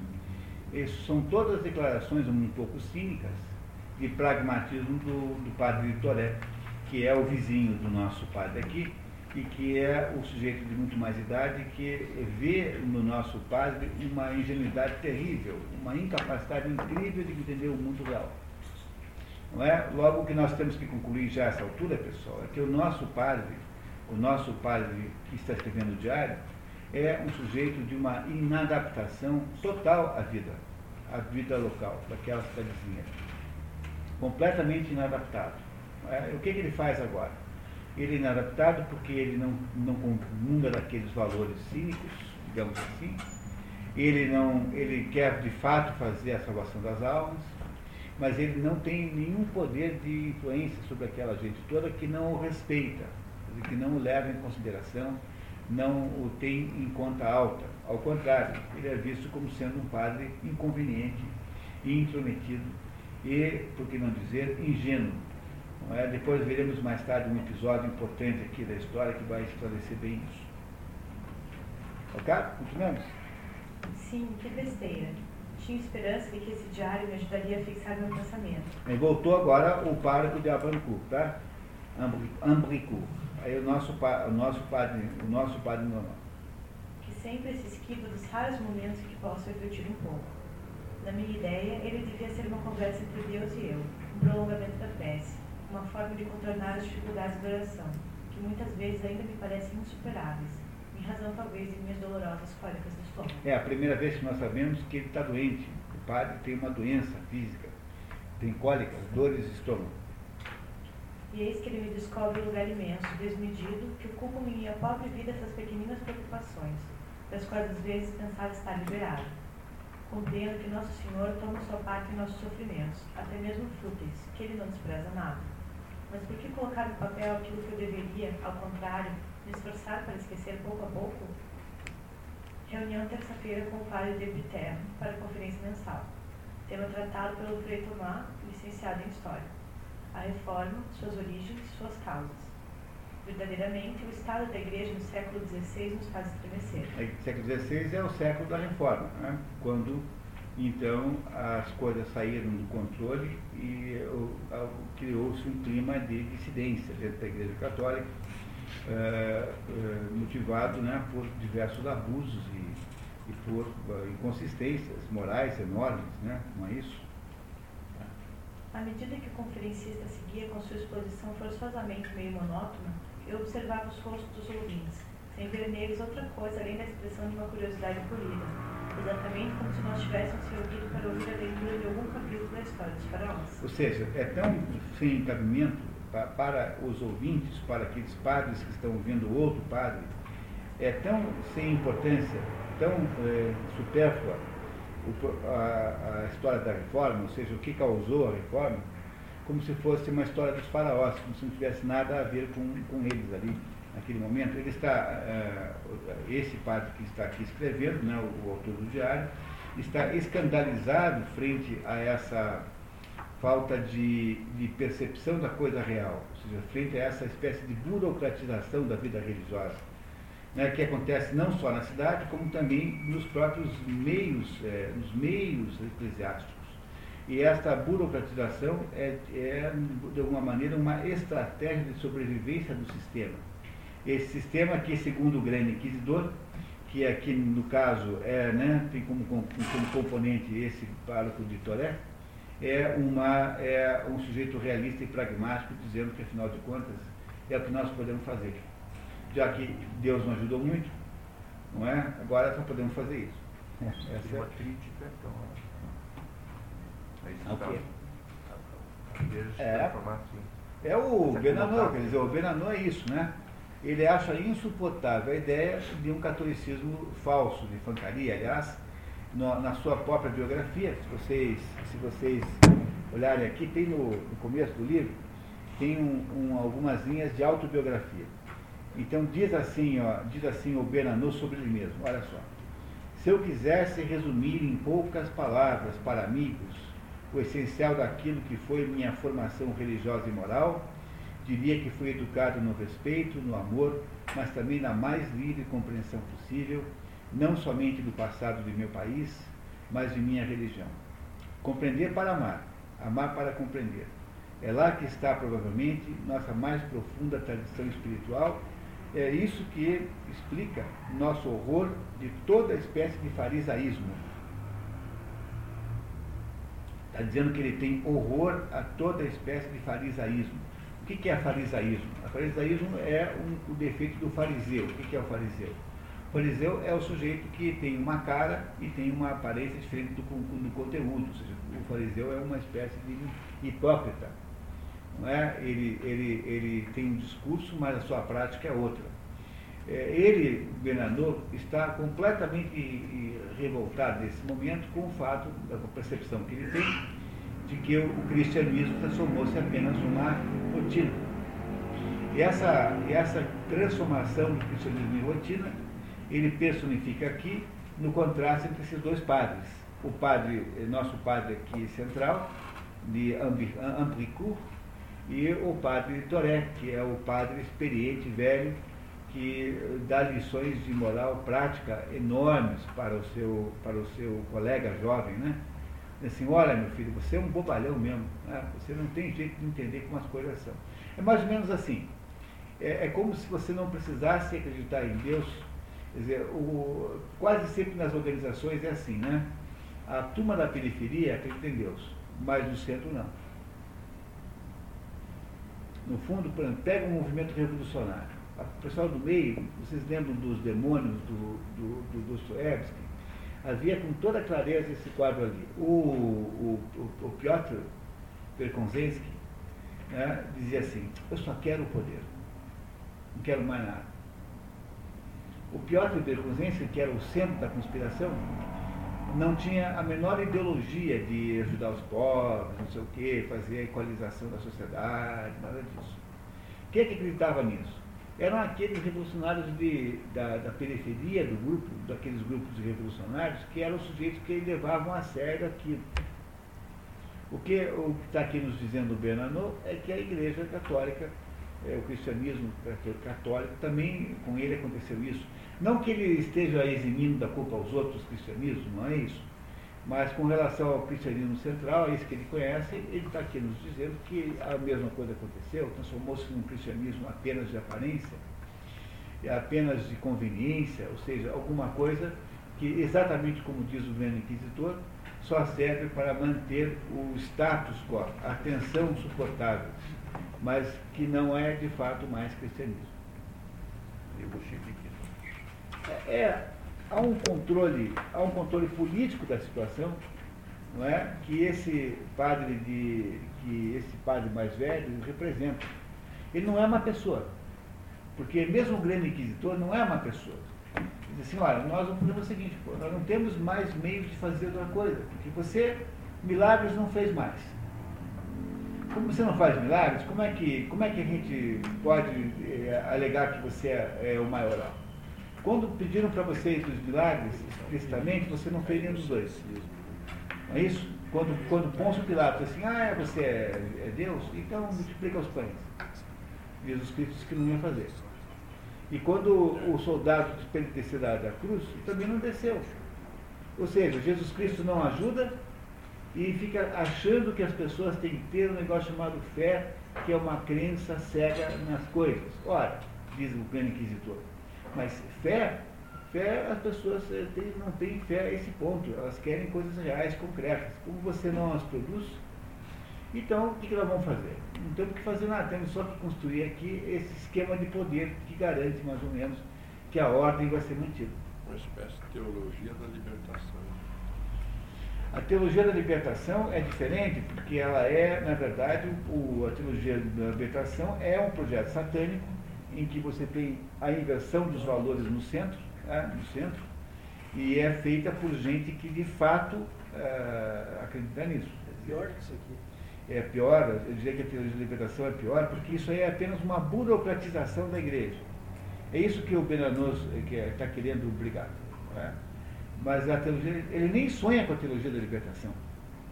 Aliás, vai aparecer daqui a pouquinho um comentário que pode nos ajudar a entender isso. Tá? Continuando. Outrora, essa indiferença aparente me teria exasperado. Agora, creio que ela era sinal de grande fé, e talvez também de grande orgulho inconsciente. Nenhum desses homens poderia pensar que a igreja estivesse em perigo, por qualquer razão que fosse. E, por certo, minha confiança não é menor do que a deles, mas talvez seja de outra espécie. A segurança deles me assusta. A segurança deles me assusta. Quer dizer, aquela impressão que eles dão de que está tudo dominado, controlado, quando na verdade, de acordo com o nosso, nosso padre aqui, tudo está precário e tudo tende para o abismo do inferno, na verdade, é, o fato de que aqueles padres que estão uh, impassíveis frente à situação da igreja, isso me parece a ele assustador. Não é? Mais um contraste entre a sua visão de mundo e a visão que ele está vendo em volta dele. Voltei para a casa do vestimento, debaixo do chumbo pouco de vinho que havia ingerido me causava horríveis dores do estômago. A única coisa que ele come é pão e vinho. E é, obviamente, uma simbologia completamente óbvia, né? Essa aí é simplíssima, Comer pão e vinho significa que ele se alimenta exclusivamente da fé. Porque pão e, pão e vinho tem, são simbolicamente o corpo e o sangue de Cristo. Portanto, esse padre só, o padre jovem, né? Ele, porque sente-se doente, ele só consegue comer essas duas coisas. Pois não. Pensando na situação da igreja na França hoje, não parece que esse padre que o texto está mais certo? Qual dos dois? O de Jean O de Tortoré?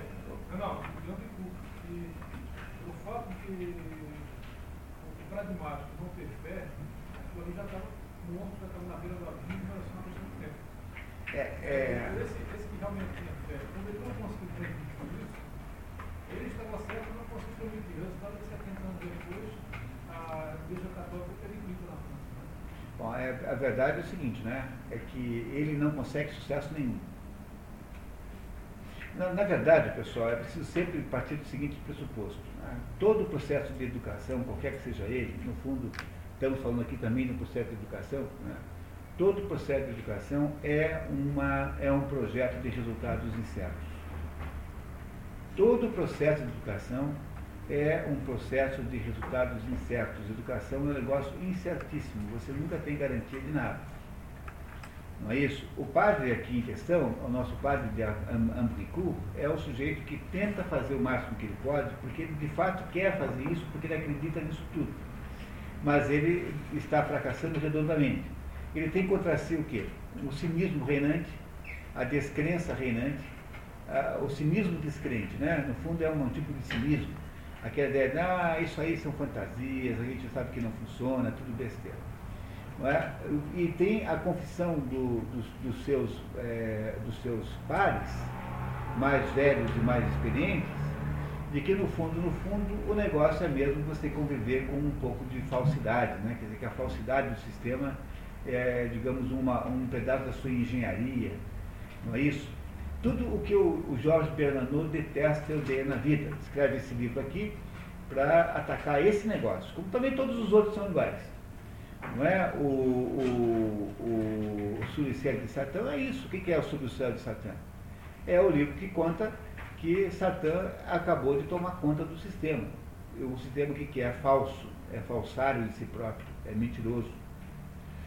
Então você tem o que no mundo moderno? Né? Você tem o sujeito que continua mantendo a sua fé e a sua predisposição verdadeira e real, e essas pessoas são as pessoas que estão sendo analisadas aqui, porque esse livro aqui, pessoal, é um maravilhoso estudo sobre a santidade, em outras palavras.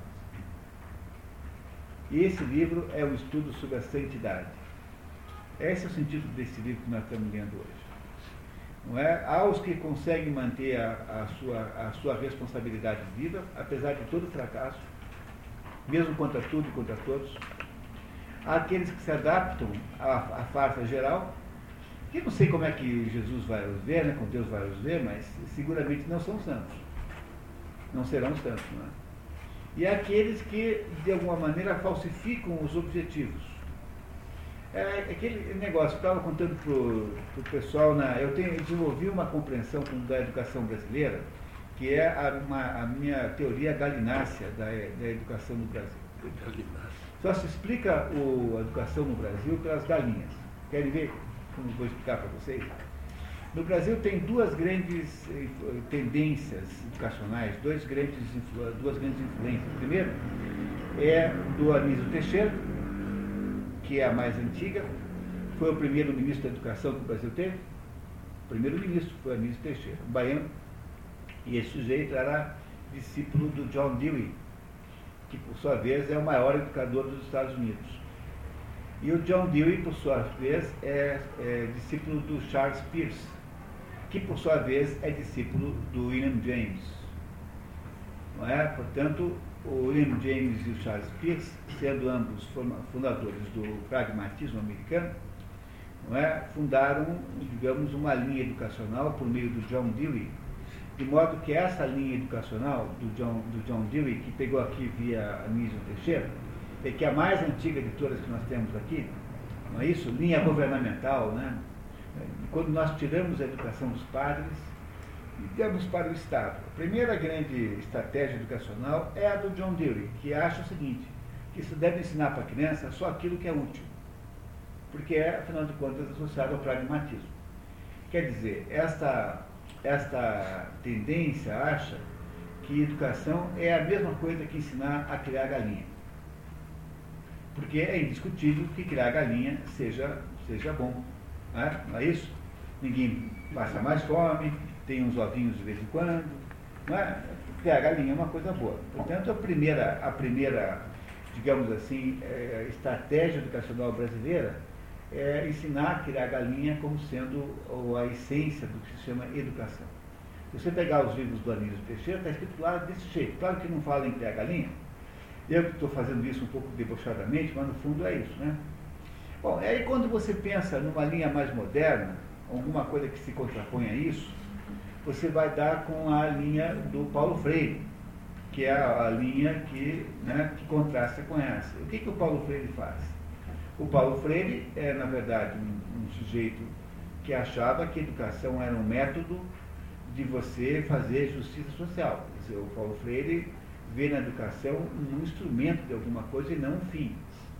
Não é? Portanto, o que, enquanto o, o Anísio Teixeira diz para você ensinar as pessoas a criarem galinhas, o, o, o Paulo Freire diz para você roubar a galinha do vizinho, a título de que ela é mais gorda do que a sua, e que o vizinho tem mais galinhas do que você. Portanto, aqui no Brasil, a única coisa que se pensa sobre educação é que é ou a arte de criar galinhas, ou a arte de roubar as galinhas alheias. Compreenderam? Aí é que você entende no Brasil a educação pelo contexto é, galináceo. Não dá para entender educação fora do contexto galináceo. Reparem que não há nenhuma outra tendência educacional mais forte do que essas duas aí. Que é ou a educação, digamos assim, é, pragmática, é, concreta, ou a educação, a educação para a revolução, né, para a mudança social, para que era do, do, Paulo Freire. Paulo Freire, não sou eu que estou interpretando Paulo Freire, ele diz isso com toda clareza. Não é? O Paulo Freire é? pega a palavra tijolo e ensina o sujeito a dizer ta, te, ti, to, tu. Já, já, já, já, ji, ju. E, e lo, la, lo, la, la, la, lo, le, li, lu. E aí quando você começa a brincar com essas é, sílabas, você vai acabar montando a palavra luta, que é tudo que ele quer que você faça. Ou seja, o Paulo Freire é um sujeito que acha que educação é um negócio para você botar uh, na mente das pessoas uma tendência revolucionária. Só que não dá para falar isso, a não ser para vocês que afinal de contas não se impressionam muito comigo, porque afinal de contas falar mal do Paulo Freire no Brasil é quase uma maior é, impossibilidade. Um sacrilégio. Um sacrilégio fazer isso, né? É isso, mas no fundo, é muito pior. Muito pior. Né? Porque no fundo, no fundo, o monarquismo não, ninguém entende bem o que é. Agora, falar mal do Paulo Freire é um ato de risco enorme existencial. Mas, no fundo, é mais ou menos isso que é a educação, entendeu? É isso que é. Portanto, o que ele está aqui dizendo, o Bernardo, é uma coisa parecida com isso, com relação à igreja. Diz, olha, você tem aí, então, o sujeito que está querendo de verdade fazer a implementação da doutrina cristã, que é esse padre aqui, o padre de Ambricu, e você tem a turma que não acredita mais que seja possível fazer isso. E que, portanto, acha que o que dá para fazer no máximo é controlar os espíritos e as almas de alguma maneira. E essa turma não está, digamos assim, não está mal intencionada, eles não estão querendo fazer nada de mal, em última análise. Eles só são descrentes fundamentais, são todos os Ivãs Karamazov. O sujeito que diz assim, não, no fundo, no fundo, se gosta de religião é para controlar o povo. Por isso é que eu acho que tem que existir. Porque se Deus não existe, tudo, é, tudo está permitido. E um lugar onde tudo estivesse permitido seria um lugar em caos total e absoluto. Logo, a ideia de Deus é um equalizador social, é uma espécie de organizador da sociedade humana.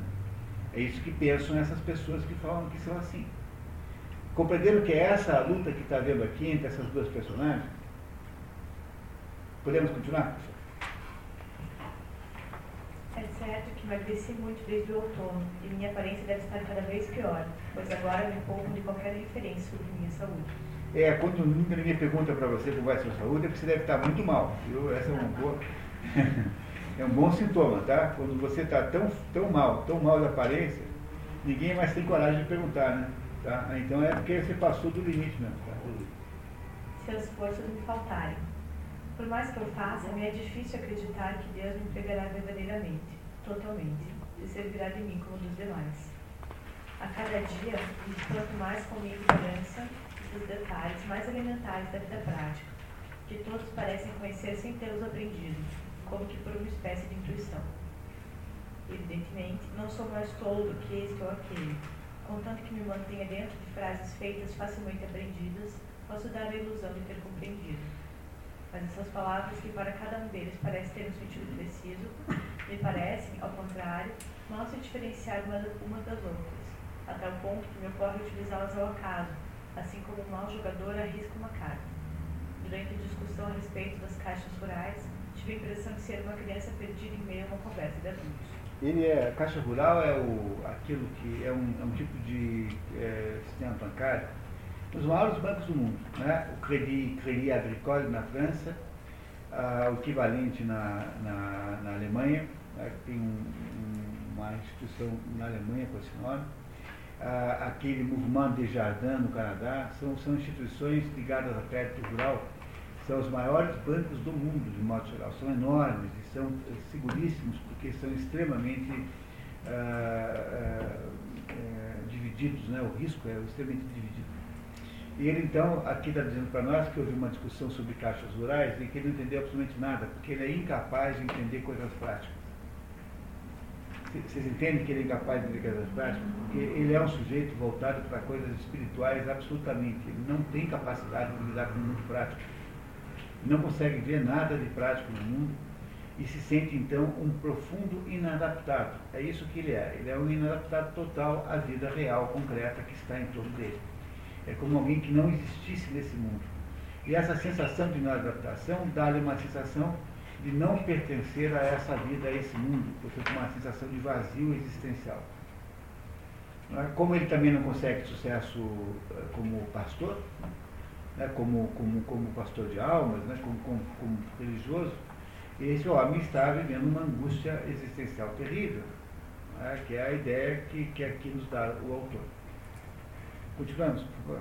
No próximo sábado que deveria almoçar no castelo. Esse castelo é importantíssimo porque é o castelo do Conde da Condessa, que são a família mais influente da cidade, e que o vê com muito, muita restrição, porque ele é muito jovem, e acham que ele é um padre romântico, um padre meio poeta, que acredita nas coisas que eles já desacreditaram há muito tempo.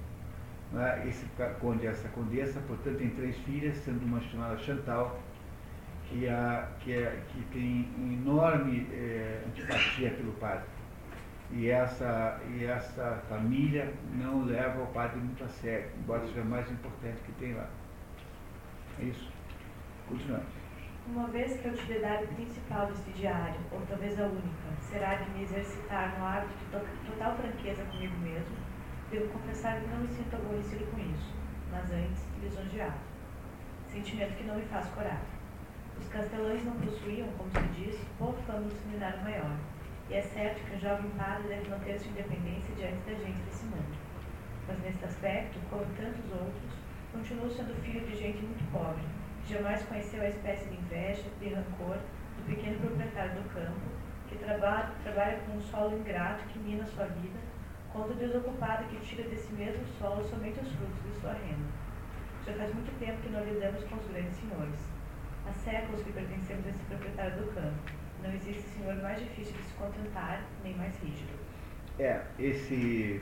Ele, ele vem de uma família pobre e o conde é um sujeito assim, um pouco superficial, não é uma pessoa, mas é um sujeito de vida muito, muito é, digamos assim, um pouco disciplinada, tem muitas amantes, etc. E, o, e a condessa é uma cínica incrédula. A condessa perdeu um filho quando era jovem, um bebê, um sexo masculino, o único homem que ela teria tido. E ela então tem assim uma espécie de cinismo, uma espécie de, de, de um pragmatismo cínico, né? dizendo assim, ah, agora eu entendi como é que é o mundo. Não é? Ou seja, ela é contestadora do, dos desígnios de Deus. Assim. Esse é o casal de que ele está falando aqui. Com esse casal, então, que o padre terá aí alguns momentos aí de interrelação. É, é claro que ele não tem, ele não tem sucesso nenhum. Não é? O que acontecerá aí de notável é que o padre é, terá uma conversa sobre a Chantal. Chantal é uma filha do casal que foi lá visitar ele, padre, e disse coisas muito graves, assim, é, fez ameaças muito graves e parecia muito desorientada. Aí o que, que o padre faz? Vai conversar com a mãe, com a condessa. E dessa conversa com a mãe, é, uma conversa duríssima, muito, muito intensa, o padre mais ou menos é, faz, uma, faz uma, um ajuste de contas com a condessa. A condessa queria negociar coisas com Deus. Assim, então é assim, eu faço isso e fiz aquilo. Coisas desse gênero. Assim. E o padre diz à condessa com todas as letras que Deus não aceita barganha.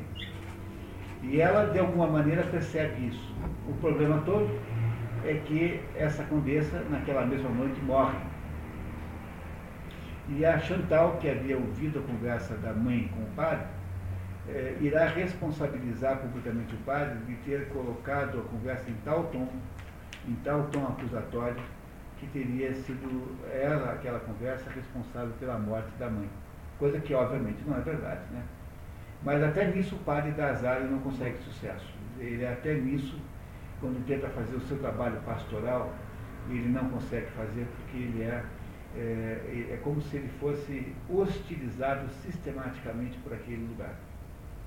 Mas vamos ver aqui como é que o Jorge Benanon nos conta isso. Existem certos pensamentos que não ouso confiar a ninguém, que no entanto não me parecem ser loucos, longe disso. O que seria de mim caso me tivesse resignado, por exemplo, ao papel que muitos católicos desejariam de bom grado levar para mim, principalmente por sua preocupação com a conservação social isto é, em suma, sua própria conservação. Ah, não estou acusando esses senhores de hipocrisia. Acredito que sejam sinceros. Quantas pessoas supõem que se apegam à ordem, quando na verdade defendem apenas os hábitos, ou ainda por vezes apenas o simples, vocabulário cujos termos são tão polidos e erudidos pelo uso que justificam tudo, sem jamais propor alguma coisa em questão? Ou seja, aquela mesmice burocrática com que se leva a vida. É contra isso que ele está lutando, né? Eis uma das mais incompreensíveis desgraças do homem, ter de confiar aquilo que tem de mais precioso em uma coisa tão instável, tão plástica, infelizmente, como uma palavra. Essa é uma frase que ficou famosíssima, é uma frase lindíssima. Né? As palavras se, se gastam. Aquilo que parecia fazer algum sentido, dali a pouquinho não significa mais nada, não tem nenhum valor mais, você não entende mais o que significa. Ele está dizendo que a gente é prisioneiro das palavras e é por isso que as coisas envelhecem, que as palavras envelhecem, perdem o sentido, perdem a sua capacidade de expressão. Seria necessária muita coragem para identificar a cada passo o instrumento, adaptando essa chave à sua própria fechadura. Preferimos pegar o primeiro que caiu em nossas mãos, forçá-lo um pouco, e se o ferrolho ceder, não se desejará nada além. Admiro os revolucionários que se dão a tanto trabalho para explodir muralhas com dinamite, enquanto o molho de chave das pessoas bem pensantes lhes teria permitido entrar tranquilamente pela porta, sem acordar ninguém. É, as pessoas bem pensantes depois foram analisadas nessa obra aqui, La Grande Auteur de Bien-Pensant, acho que não tem em português, que é uma análise do pensamento, esse pensamento modorrento e, e, e, eh, aí entregue que se tem aí de modo geral. Pergunto-me até se ele comunga na Páscoa. Aqui está falando agora do conde, né? O conde que o trata com simpatia, ele tem uma simpatia mútua pelo conde. E, no entanto, ele não sabe muito bem o que o conde quer dele. Porque o conde o trata bem, mas o conde não parece ser um sujeito muito interessado não nas coisas da igreja lá. Então, esse, se ele comunga, é se o conde comunga na Páscoa, pelo menos na Páscoa. De onde vem, então, o fato de ter desde logo tomado lugar junto a mim, tão frequentemente vazio, aliás, de um amigo, de um aliado, um companheiro?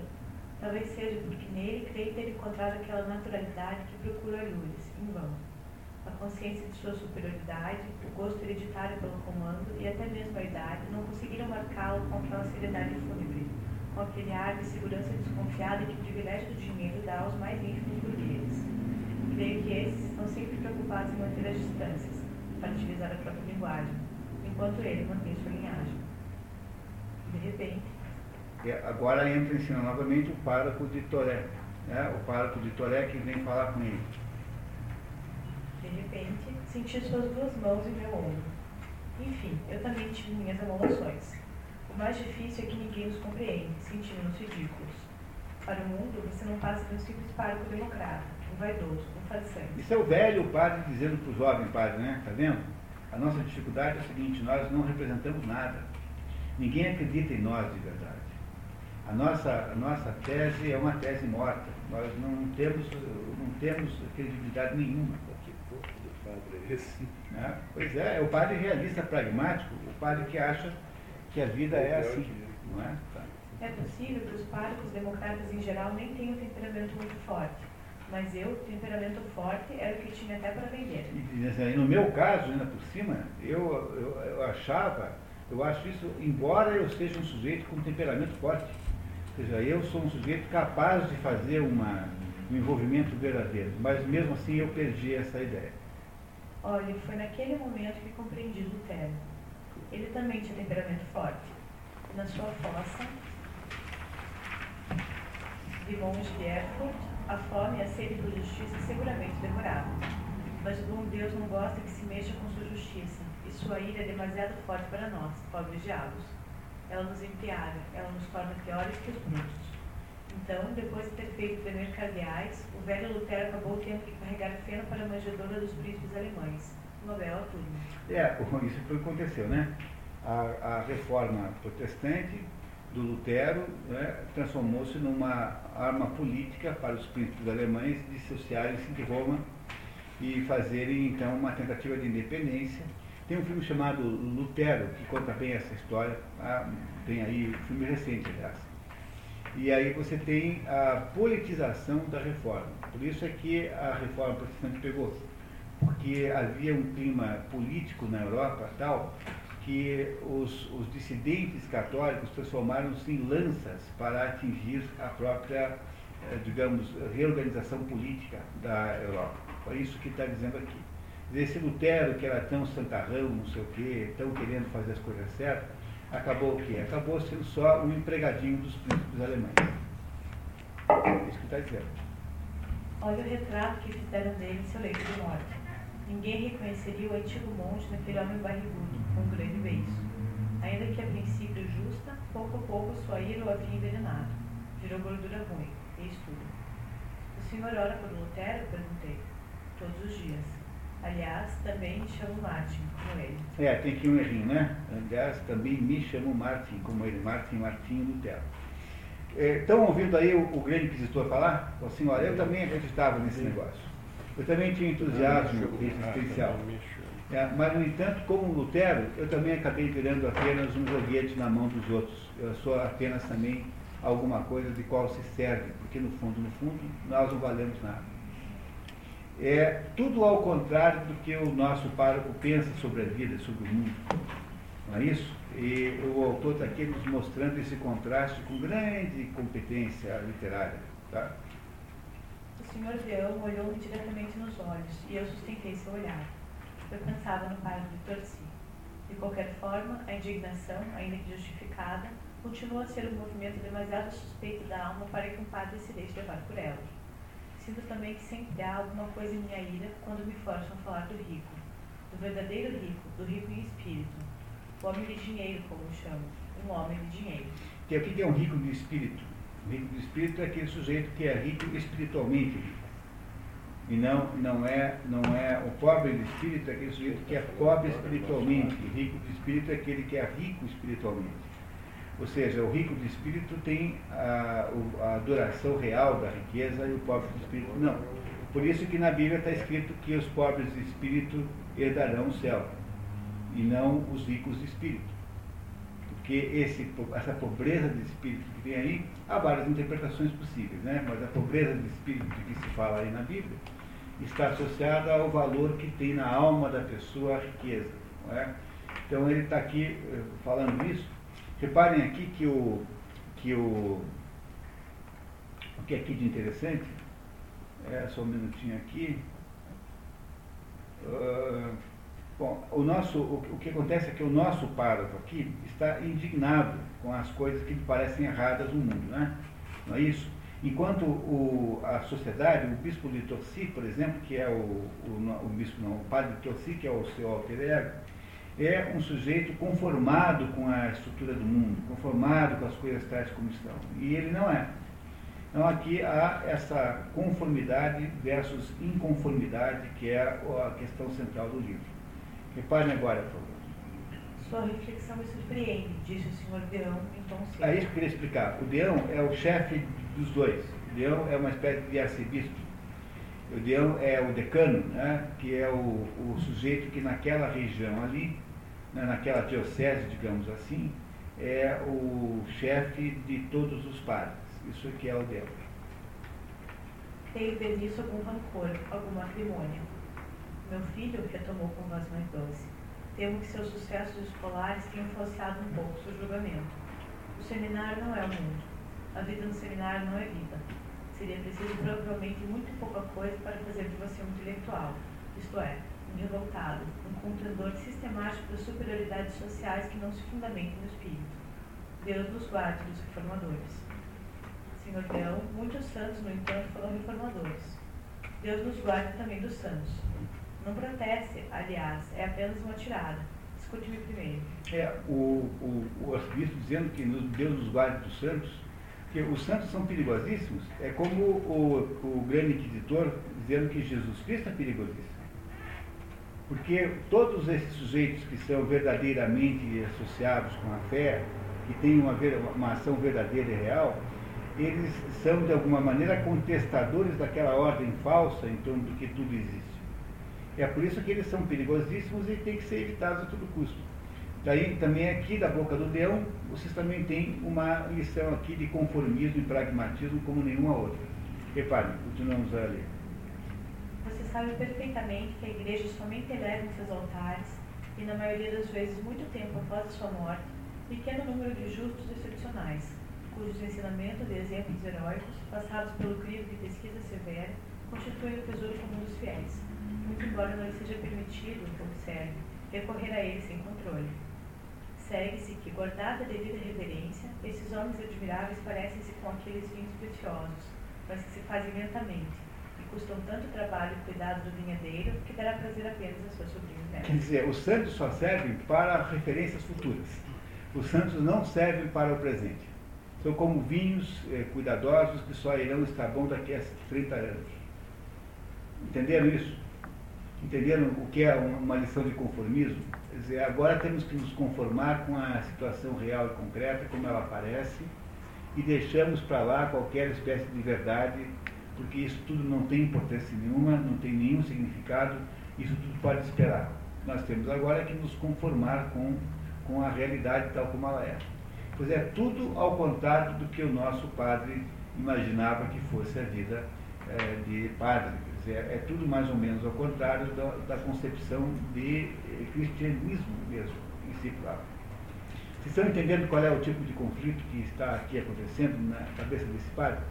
Que nós sabemos? Um padre jovem, doente, é, que com o discurso e uma ação que beiram a ingenuidade e beiram a, digamos, a, beiram, be, be, beiram a bobice. Sob o ponto de vista de quem? Sob o ponto de vista dos padres mais velhos, que estão acostumados a não mais acreditar naquilo, e sob o ponto de vista dos próprios fiéis que estão ali. Os próprios fiéis não são mais capazes de compreender isso não é? Não é? E a única pessoa que será levada a compreender que é a condessa morrerá logo em seguida, é, para piorar muitas coisas e dar a impressão de que foi o choque daquela ideia quem a matou. É esse o problema que esse padre vive. Ele vive num mundo que não compreende, ele, num mundo que não o valoriza, e ele, no entanto, acredita piamente em tudo que ele está fazendo, contra um mundo externo que apenas o, o vê como uma conveniência. né, ou vê apenas como um mecanismo de poder externo, que é tudo que ele não quer. Isso vai dar certo ou vai dar errado? Vamos saber daqui a pouquinho, quando voltarmos do café, daqui a 15 minutos.